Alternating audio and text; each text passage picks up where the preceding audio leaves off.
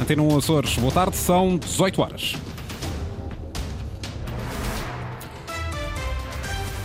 Agora os títulos do Jornal das 18. Acordo de concertação estratégica sem novos parceiros, um mês depois de ter sido rubricado pelo Governo, Câmara de Comércio UGT. Alargamento da União Europeia pode fazer com que alguns países percam verbas da política de coesão, verbas importantes para os Açores. Assunto a merecer atenção na Semana Europeia das Regiões.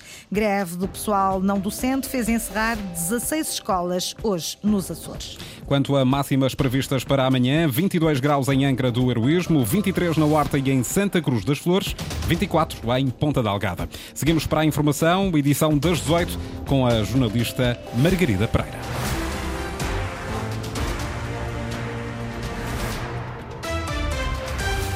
Acordo de parceria estratégica assinado pelo Governo, Câmara de Comércio e UGT há cerca de um mês não conseguiu até agora a adesão de qualquer outro parceiro social. Antena Açores confirmou este dado junto do Conselho Económico e Social. Na apresentação deste acordo, o chefe do Governo açoriano apelou a uma participação alargada que até agora não se concretizou. Ana Paula Santos. Um dos parceiros que não subscreveu nem pediu a adesão é a Federação das Pescas. O setor não se revê no acordo de parceria estratégica, explica o presidente Gualberto Rita. Tal como está, não nos revemos no que está feito e por isso, havendo aqui uma revisão, depois da nossa análise, pode ser que, que haja esse interesse, mas neste momento não. No caso do setor das pescas, haveria muito que ainda devia de ser esclarecido.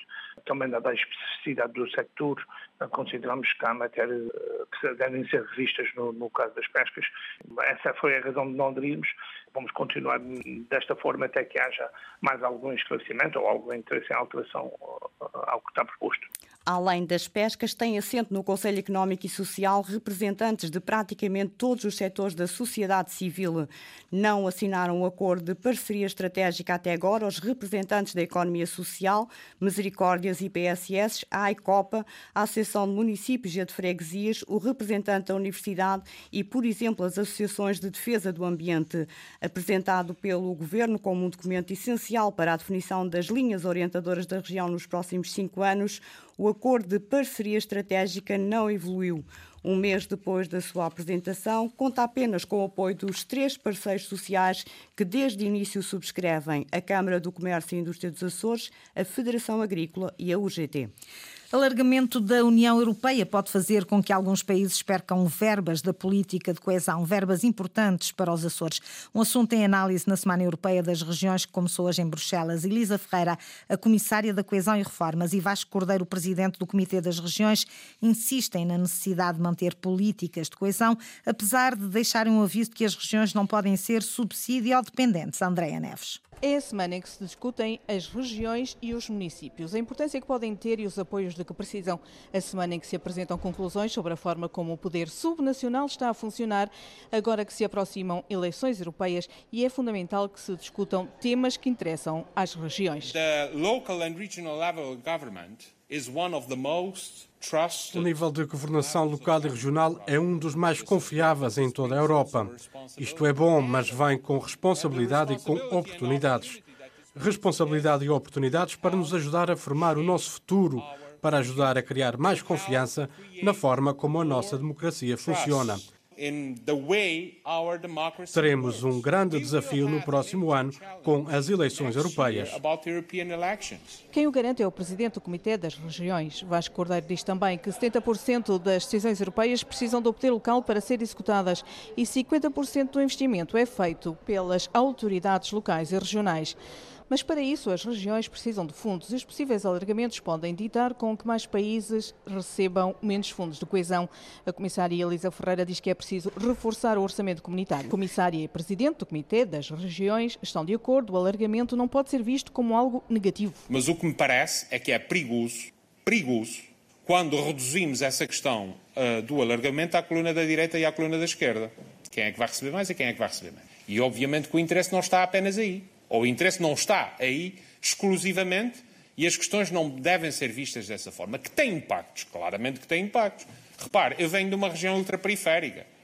Posso até, naquilo que tem a ver com a consideração da especificidade das regiões ultraperiféricas, ter uh, um tratamento diferenciado. Vamos colocar dessa forma.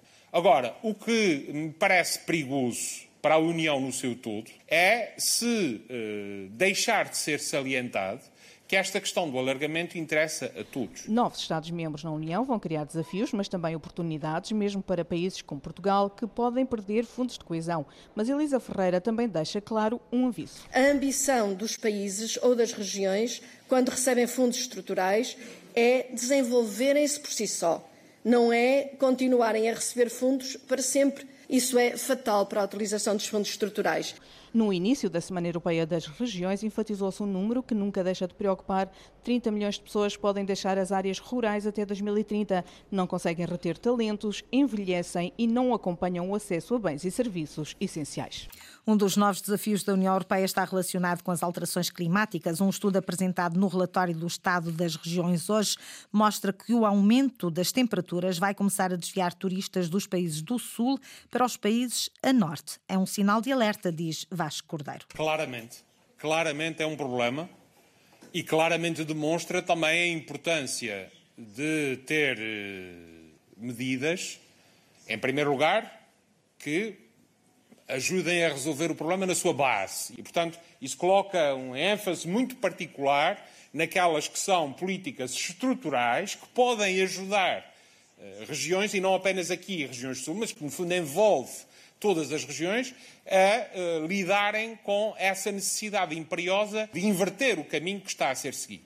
Em segundo lugar, coloca também uma ênfase muito grande naquilo que tem a ver com uh, políticas que podem ajudar a desenvolver outras áreas que, do ponto de vista económico, não digo que substituam, mas que introduzam alguma diversificação nas economias desta, uh, destas regiões as alterações climáticas a merecerem a atenção nesta Semana Europeia das Regiões que começou hoje em Bruxelas.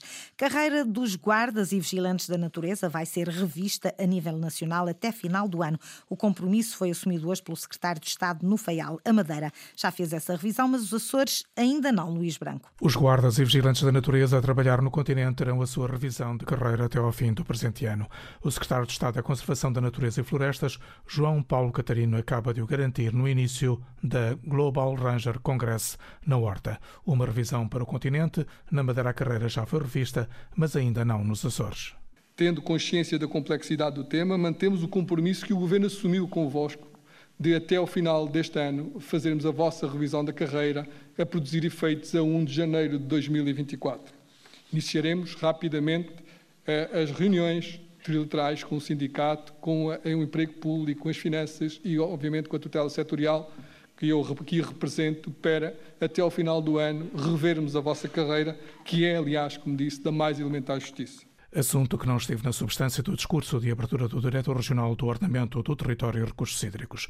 Emanuel Barcelos lembrou, porém, a importância destes profissionais na salvaguarda e vigilância dos acordos de conservação assumidos pela região no plano internacional. Há que dar nota do trabalho diário na linha da frente da defesa do ambiente em cada uma das ilhas. Tratam-se de denúncias reportadas por cidadãos, mas não só, através do serviço online no portal Na Minha Ilha, eh, pela linha SOS Ambiente e através de outros meios, às quais é dado seguimento procedimental, o que exige um trabalho de deslocação aos locais, análise, inspeção, fiscalização, investigação das ocorrências e, quando assim se justifica, o levantamento de autos de notícia. Trabalho esse que só é possível dado o elevado conhecimento técnico e de base, tanto da legislação como nos campos da conservação e ecologia dos nossos vigilantes. Participam neste Congresso Internacional na Horta mais de 150 pessoas de 12 nacionalidades. Inaceitável, diz o sindicato que os representa, há trabalhadores portugueses da base das lajes que continuam a receber menos que o salário mínimo regional. Eduardo Mendes. As discrepâncias não são de hoje, pelo menos desde junho de 2021, que os trabalhadores ao serviço da Feus Açores, na base das lajes, recebem vencimentos inferiores ao salário mínimo regional, que se situa neste momento nos 798 euros. Estes trabalhadores oferem 740 euros euros e 25 cêntimos. Uma situação inaceitável e incompreensível. Mas o quadro é ainda mais inconcebível quando está previsto na tabela salarial a possibilidade de vencimentos inferiores ao salário mínimo. Os Estados Unidos da América, mais uma vez, estão numa situação de incumprimento.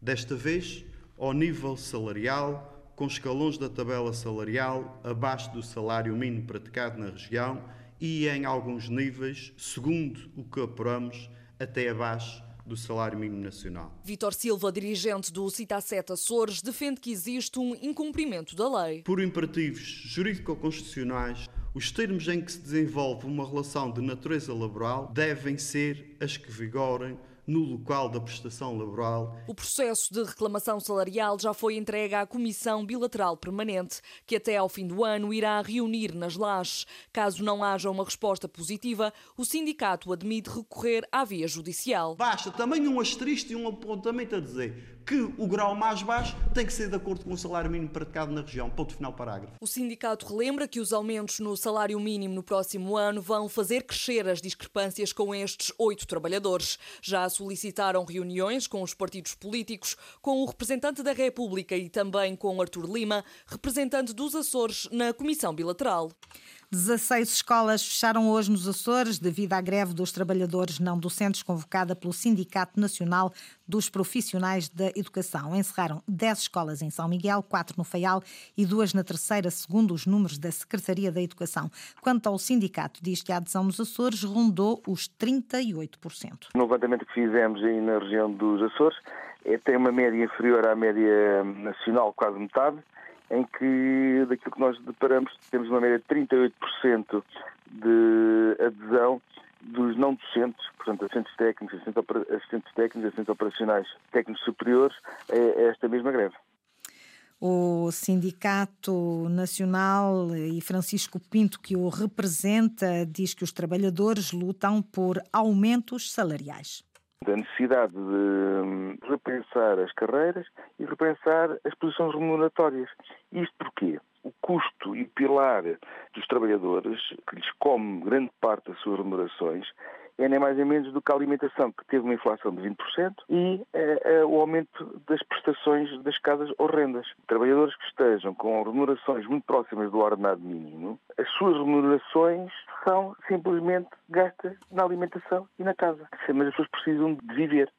Mais uma greve hoje nas escolas do país. Fizeram encerrar, ou esta greve fez encerrar, 16 estabelecimentos de ensino nos Açores. Para os alunos das escolas açorianas já está a ser exibida a Mostra de Cinema Sem Conflitos 2023. É especialmente dirigida a alunos do terceiro ciclo do ensino básico e secundário, além das eh, reconhecidas temáticas como ambiente, sexualidade ou bullying. Há muitos outros temas a merecerem interesse, diz Paulo Miguel Martins, que explica o interesse desta mostra? Os principais objetivos desta mostra de cinema sem conflitos é, de facto, ajudar os professores e os alunos a refletirem sobre a prevenção dos próprios conflitos, quer em sala de aula, quer com colegas fora da aula, em casa das pessoas, etc. Que através de pequenos exemplos dos filmes, eles reflitam sobre o seu próprio dia a dia. Os principais temas que são focados são os temas que eles encontram diretamente agora no dia a dia. As questões do ambiente, o bullying, o ciberbullying, amor, família, a questão da guerra, da violência, os dilemas sociais. Repara, são pequenos nove uh, curtas metragens que podem muitas vezes ser utilizadas até nas aulas de cidadania pelos próprios professores depois nas próprias escolas. São curtas-metragens que até concorrem aos Oscars e, portanto, têm uma qualidade extraordinária, quer no conteúdo, na mensagem, quer na beleza estética do desenho animado. Mas também há curtas-metragens feitas por estudantes em escolas de animação. Temos filmes desde a Europa até a América. Paulo Miguel Martins, coordenador eh, desta Mostra de Cinema Sem Conflitos 2023. As sessões começaram hoje no Teatro Miquelense em Ponta Delgada e prolongam-se por amanhã. Seguem depois para a Ilha Terceira, quarta, quinta e sexta-feira. Foram as notícias às 18 horas com a jornalista Margarida Pereira. Recordo que a informação está também sempre atualizada na internet. Aceda a cores.rtp.pt ou ao Facebook da Antena 1 Açores.